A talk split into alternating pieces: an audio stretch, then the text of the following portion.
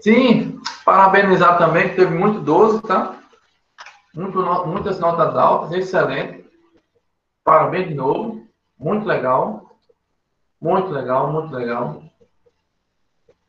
E aí, com toda aula que eu faço, que eu faço, eu vou fazer um resumo, né? Desde o início, tá? Esse tá material aqui, desde o início até chegar lá o nosso, o nosso é, ponto de estudo de hoje, tá? Que é potencial elétrico.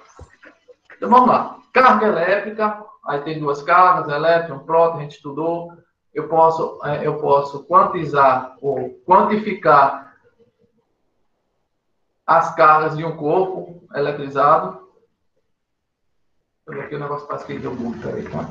Tá carregando aqui. Tá, então, cargas é o princípio de tudo, ou seja, tudo que a gente está estudando agora é devido à dinâmica das cargas, tá?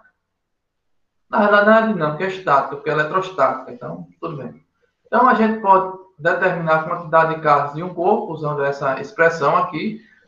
O Q maiúsculo é igual ao número de, de cargas que tem no corpo vezes a carga elementar. E a carga elementar vale, tem esse valorzinho aqui, ó. 1,6 10 a menos 19 coulombs. Deixa eu ver. Você tinha falado alguma coisa no chat. Deixa eu botar o chat aqui, porque aí eu, eu consigo ver, tá? Ok. Aí, princípio da atração e repulsão, isso aí é, é bem, bem intuitivo, né? A gente sabe disso desde lá do, do ensino fundamental. Não assim com cargas, mas com estudando massas. É, deixa eu só ajeitar aqui, tá? Só um instante. Condutor isolante, tá? Condutor isolante, lá a diferença entre eles é que um conduz, é um que um, um conduz é, muito bem e o outro não, devido ao quê? Devido ao material que ele é feito, devido à a, a, a, disputa entre, agora, entre a corrente elétrica e os componentes do isolante. O componente do isolante não vai, vai dificultar a passagem da corrente. Já no condutor, não. Os componentes do, do, do, condutor não vai fazer, vai fazer menos oposição à passagem da corrente, tá? E aí, com essa oposição, vai aparecer o efeito Joule, que é o que aquece é, é, é, o que aquece um condutor ou um isolante. Claro que isso aqui vai ficar mais claro um pouquinho mais tarde, tá? Eu estou dizendo em linhas gerais porque a gente está no início ainda. E aí vem os processos de eletrização por atrito. Eu pego, coloco em contato, eu coloco em contato dois corpos neutros e quando eu atrito eles, quando eu fricciono um no outro, um fica eletrizado positivamente e o outro fica eletrizado negativamente. Ou seja, o resultado do, uh, do, da eletrização por atrito são dois corpos eletrizados com sinais diferentes. Já no contato, apenas encosta um corpo no outro, eu pego um corpo eletrizado, diferente lá do, atrito, que são dois corpos, corpos neutros. Aqui eu pego um eletrizado e um neutro. Quando eu coloco apenas em contato, não fricciono, não esfrego um no outro, só faço colocar em contato e depois separo, os dois corpos vão ficar eletrizados com a mesma carga, ou seja, a carga do, do corpo eletrizado antes do contato. Tá? E aí, vem a, e aí vem a indução. A indução não há contato.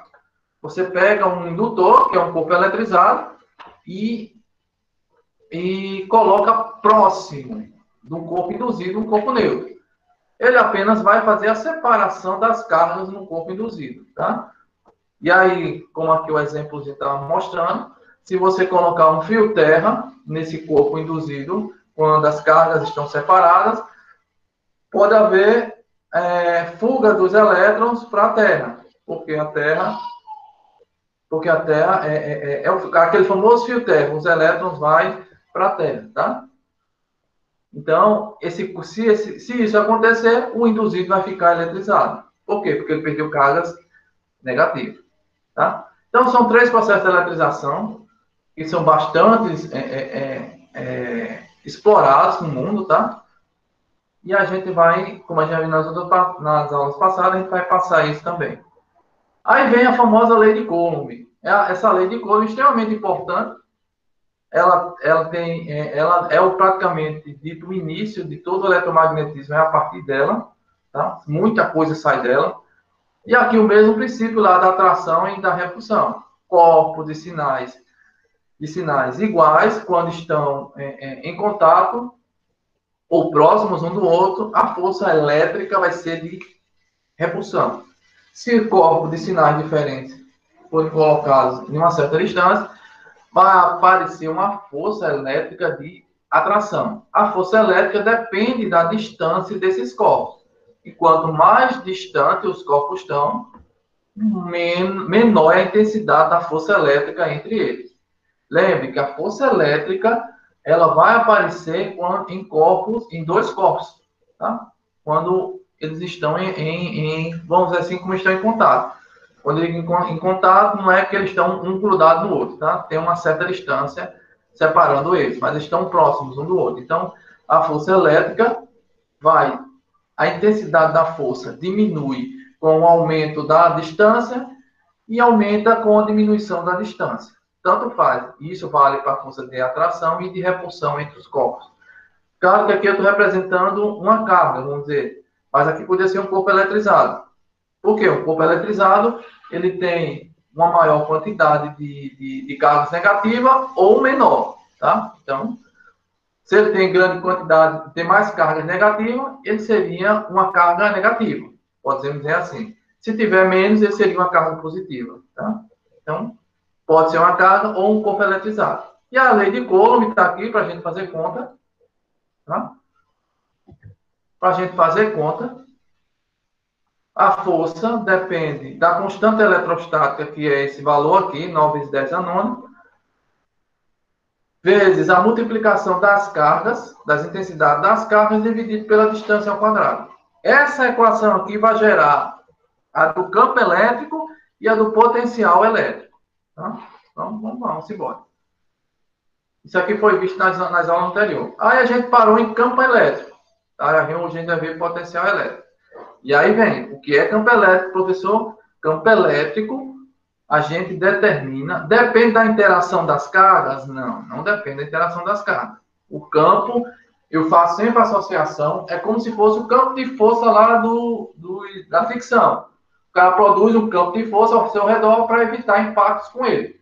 Então, ele produz um campo de força. Esse campo de força, a gente pode dizer que é um campo elétrico que mais tarde vai se transformar no campo magnético também, porque os dois estão sempre interagindo, tá? Então, campo elétrico é o campo de força ao redor da carga. Só que esse campo de força tem sentido e direção, tá? É uma grandeza vetorial. Então, o campo, é, o campo de força ou o campo elétrico de uma carga positiva tem essa forma. É como se fosse a direção dele é saindo da carga. Já o campo elétrico produzido por uma carga negativa, a direção é como se fosse chegando nessa carga.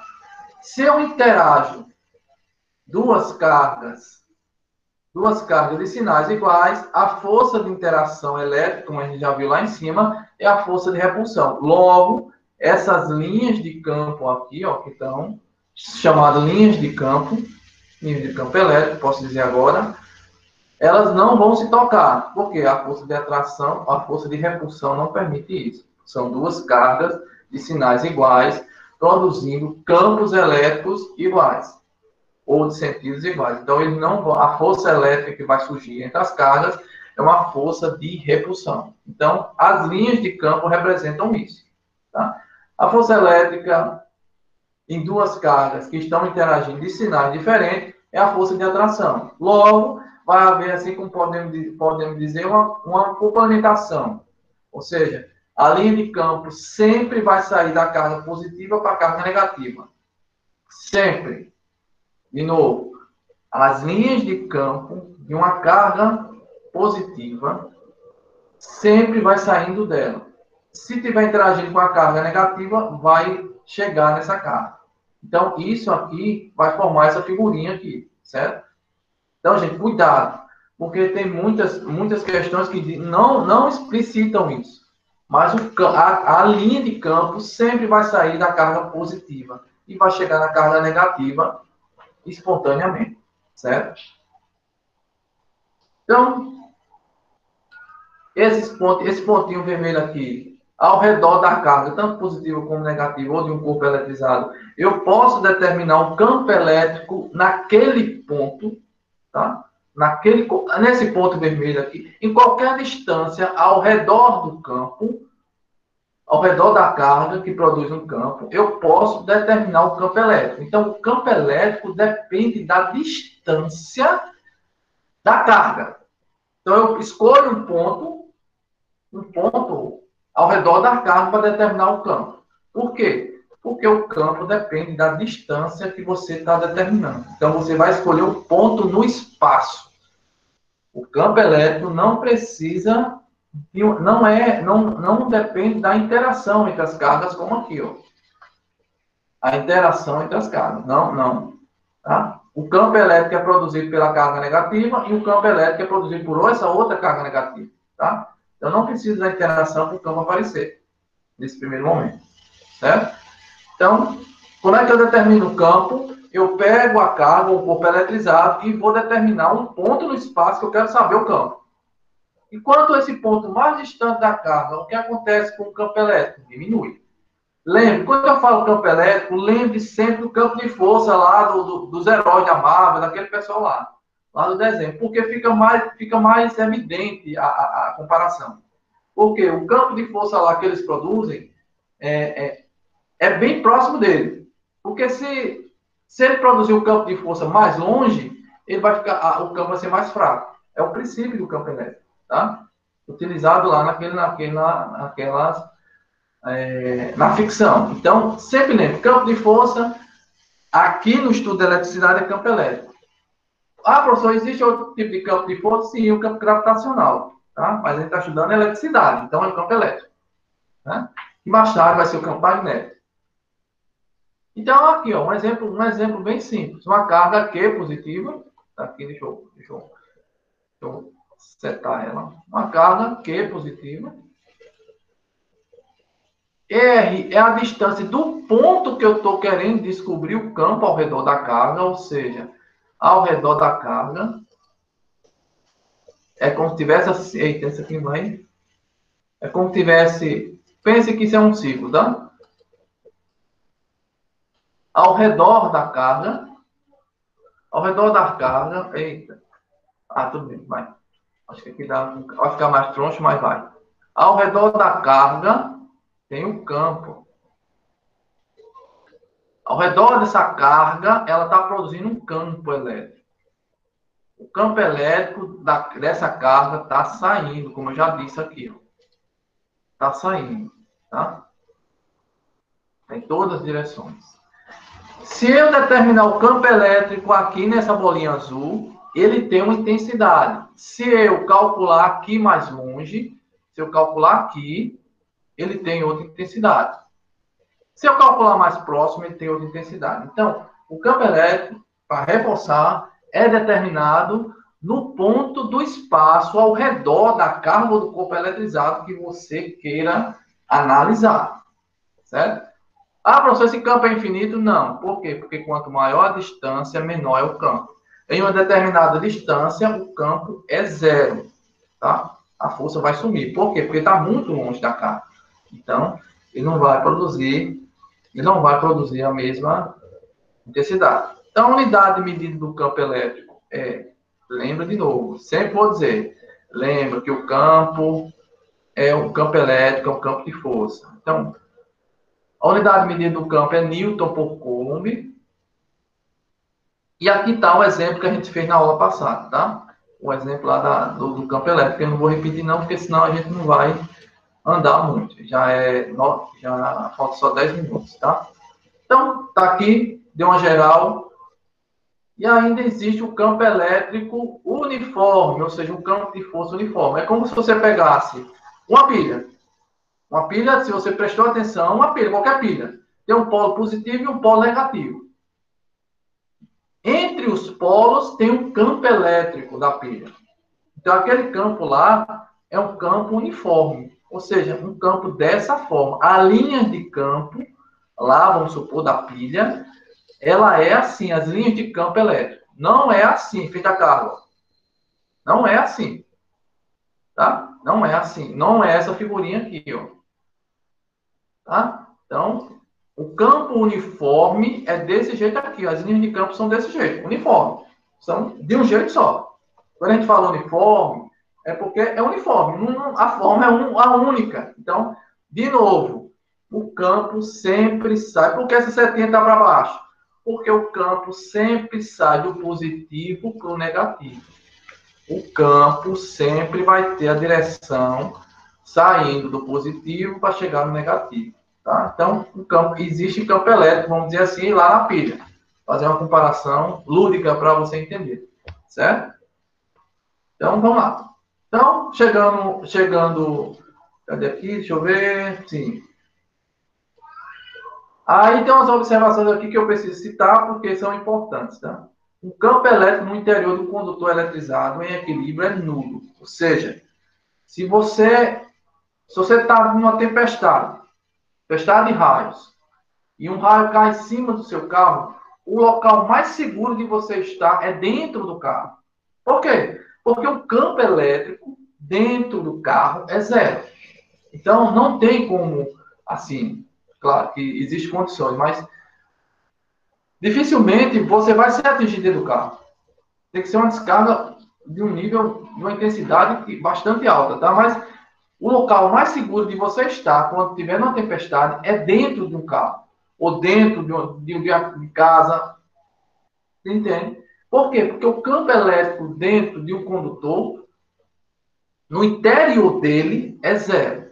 Tá? Isso é o efeito que o pessoal conhece muito, que é a tal da blindagem eletrostática. Quando falar de blindagem eletrostática, é, eletrostática, ele está falando exatamente que o campo dentro, dentro, dentro do, do, do condutor é zero. Aí vocês não existe, não, existe. Se você notar os computadores, eles são, é, estão dentro de, de, caixas fechadas. Por quê? Porque o campo dentro da, da, da, da dos, dos desktop é zero. Entende? Então, ali é, facilita muito. Tá? E aí vem gaiola de fada, outras coisas que a gente vai mencionar mais tarde com outros tipos de conteúdo, tá? Então, blindagem eletrostática, tá, aquela coisa toda. E aí vem com o potencial elétrico, tá? Potencial elétrico é muito parecido com o campo elétrico. Né? Só que o potencial elétrico ele vai é, é, é, diferenciar do campo elétrico apenas pela a distância. Note que a distância no campo elétrico é ao quadrado. É ao quadrado a distância do potencial elétrico não é ao quadrado. Tá? Então, você tem duas grandezas para determinar: o campo elétrico e o potencial elétrico. São duas coisas diferentes. Mas, professor, não é a mesma coisa, não? Não. Porque a gente, ó, aqui embaixo já está aparecendo a pilha que eu falei. Ó. Se eu tenho uma pilha e tenho dois polos, tá? Deixa eu só fazer a chamada aqui, só para eu tenho uma pilha e tenho dois polos. Eu tenho um polo positivo e um polo negativo. É como se fossem duas cargas, vamos dizer assim.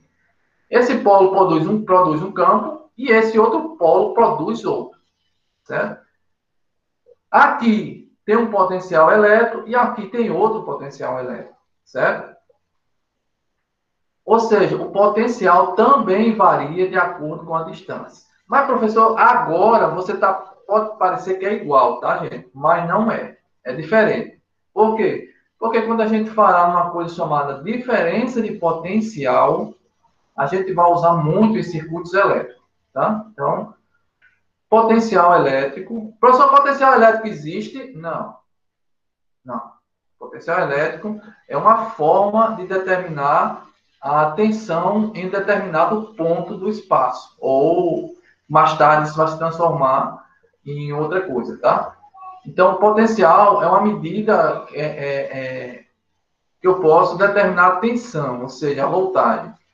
De novo, o potencial elétrico é muito parecido com o campo elétrico, tá?